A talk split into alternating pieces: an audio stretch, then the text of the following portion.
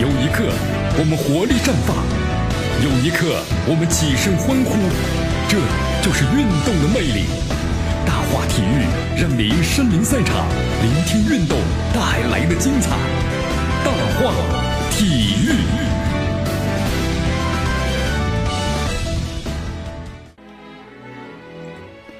好，欢迎大家来到大话体育剧，锁定 FM 九十六点七，江南为大家所带来的绵阳广播电视台我们的故事广播，江南说新闻之大话体育。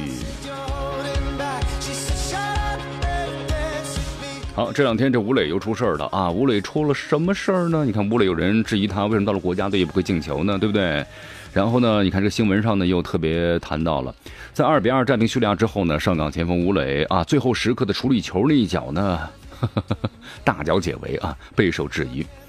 呃，有这个主持人啊，就是关于这个足球方面的主持人就特别谈到了，把矛头指向了吴磊的恩师徐根宝的徐指导。那么直言，难道徐根宝不是一个三脚猫的教练吗？认为吴磊现在的状况就小时候呢被三脚猫教练呢带坏了。呃，因此呢，这位主持人周亮的这番言论引起了徐根宝呢昔日爱徒们的反击啊。先是吴磊呢微博发生质疑，你为中国足球做了什么贡献？随后张琳鹏。啊，王申操呢也是发表了这个微博啊，怒对周亮。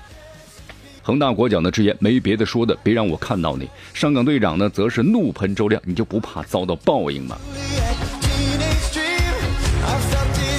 哎呀，不过江南觉得啊，这嘴仗呢可以打，对吧？就像中国男足们一样，你们不被别人骂，那就要用成绩来说话，真的是这样啊。其实真的有个问题，这吴磊呢？你看平常呢，咱们现在中超联赛中啊，国内本土球员排名是第一啊，但是为什么在国家队这个就好像不会进球呢，也不会踢球的感觉呢？就是闷着脑袋往前冲呢？啊？哎，这到底是问题出在哪儿呢？是不是有这么一个问题啊？真的是这样。其实后来江南看了一篇文章啊。就说为什么吴磊在国内联赛之中有这么好的一个发挥，但是在国家队的时候呢却发挥不好呢？其实啊，还是有队友们的支持配合。你看，在和叙利亚的比赛中，我现在发现一个很严重的问题啊，这是典型的中国特色啊！你要看一下这个强队的话呢，他们在各个点上都会有人进行支援的，而咱们中国国家队，我发现呢老问题，对吧？经常传球球门的时候传到后点，后点的没有一个人都集中在前点，这就是一种意识的问题啊。张玉宁这点做的就比较好，可惜的是，张玉宁这次没有上场啊。呃，然后呢，还有就是谁呢？还有就是抢点意识，经常是把球一传了就开始散步了，而且没有想到呢，传了之后，也许呢会发生另外一个情，另外一种情况，就是球呢没有打进，或者球呢被扑出来，可能扑向另外一个方向。那么这我应该是不是要补位？这种补位的意识，很多球员真是没有啊，真是可惜呀。哎呀，所以说呢，这种情况，你看吴磊呢，在国内联赛中呢打挺好，就是因为呢有这个队友啊，强有力的支持啊，奥斯卡、孔卡等等等等这样的队员啊，浩克，你说没有这样队员支持的话呢，吴磊那就是巧媳妇也难做无米之炊呀。所以说，你看有外援和没有外援是完全不一样的啊。有了外援之后，我们的亚冠呢打的依然都挺好的，但是没有外援之后，我们国家队你看。小组赛虽然出现了，但是呢很难进军俄罗斯世界杯呀，所以我们只能怨呢，对不对？只能骂呀，是不是？这就是心中的一种什么呢？一种愤怒啊。那么，其实不管是张琳鹏还是吴磊啊，这些话就慢慢受着吧。等你们有成绩、有实力了，自然也没有人去说你们了。好，最后呢，关于这个丢球的事儿啊，其实大家呢还在谈论啊，很多很多人都说了怨这个蒿俊闵啊，有的说怨曾诚守不住。好，蒿俊闵一上来就猛在那冲啊，冲来冲去呢，送了别人一个球。哎呀，要早几年的话呢，可能有人就怀疑了，蒿俊闵的蒿俊闵，你是不是在赌球啊？嗯，对吧？都有这样的想法了。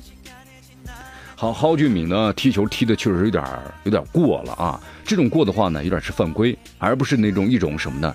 一种睿智的踢球方法。哎呀，所以说这个犯规的话呢，大多人指责蒿俊闵，因为毕竟呢不是点球，完全的可能扑救。但这个扑救的话呢，有个问题了，就什么呢？曾诚指挥的人墙。呃，我们看到呢，在这个转播当中啊，曾诚一再呼唤队友啊啊，如何如何站位，如何如何站位。但是后来我们的站位啊，完全是城门呢大开。不过这个角度的话呢，本身就离球门呢太近了。增程的目的啊，其实也很明显啊，就是把中间留开，留一个很窄的这么一个缝你往中间打的话，我可以扑得住。但没想到对方呢是打的另外一个角啊，边角。哎，所以说这个球呢就就进了啊。所以说有人就怪了，说这个第一责任的曾诚，那么尽管他对国家队的贡献呢是远远的功大于过的，但这个失球呢触犯了，就说能够让别人挑出毛病来。哎，其实别挑了，看一看这球如此之近的话，你就是把剩下的十个球员全部站成一排，这门都完全堵不住啊。好，中国国家队啊，就我们今天节目一开始所谈到的中国情节，虽然你的成绩不怎么样，虽然踢的呢也确实不咋地，但是在心里头呢，我们还是希望你能够给我们带来惊喜啊！来，咱们继续关注呢下面的消息。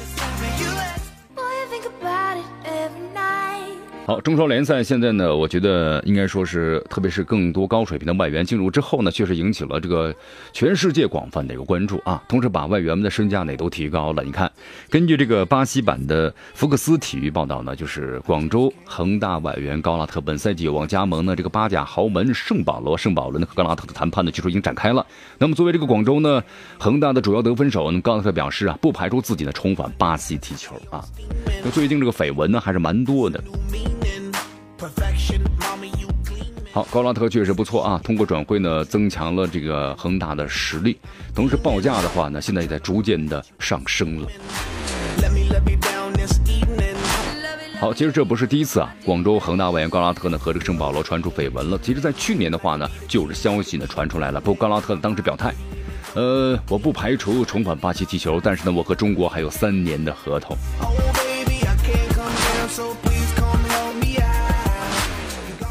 好，在昨天的话呢，这个法比奥卡佩罗加盟江苏苏宁足球俱乐部这个消息啊，呃，新闻发布会昨天呢，在这个玄武的诺富特酒店的举行，苏宁体育集团的副总裁、江苏苏宁足球俱乐部的总经理刘军，还有苏宁体育竞技管理中心的副总经理李金宇啊，等等等等，都出席了这次媒体见面会。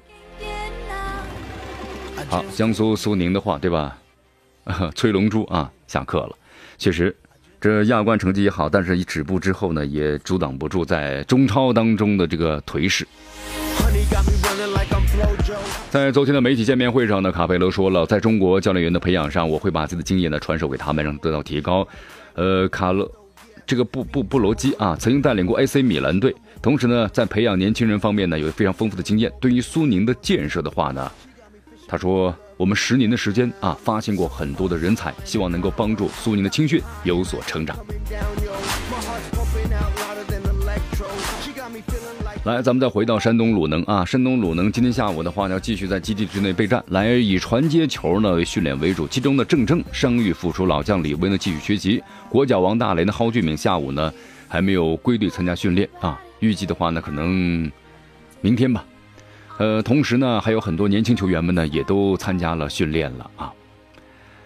好，希望这鲁能今年的话呢，下半年啊，能够开开足火力啊，希望能够打出他们那种气势。好的，朋友们，今天节目到此结束，我是江南，咱们明天见。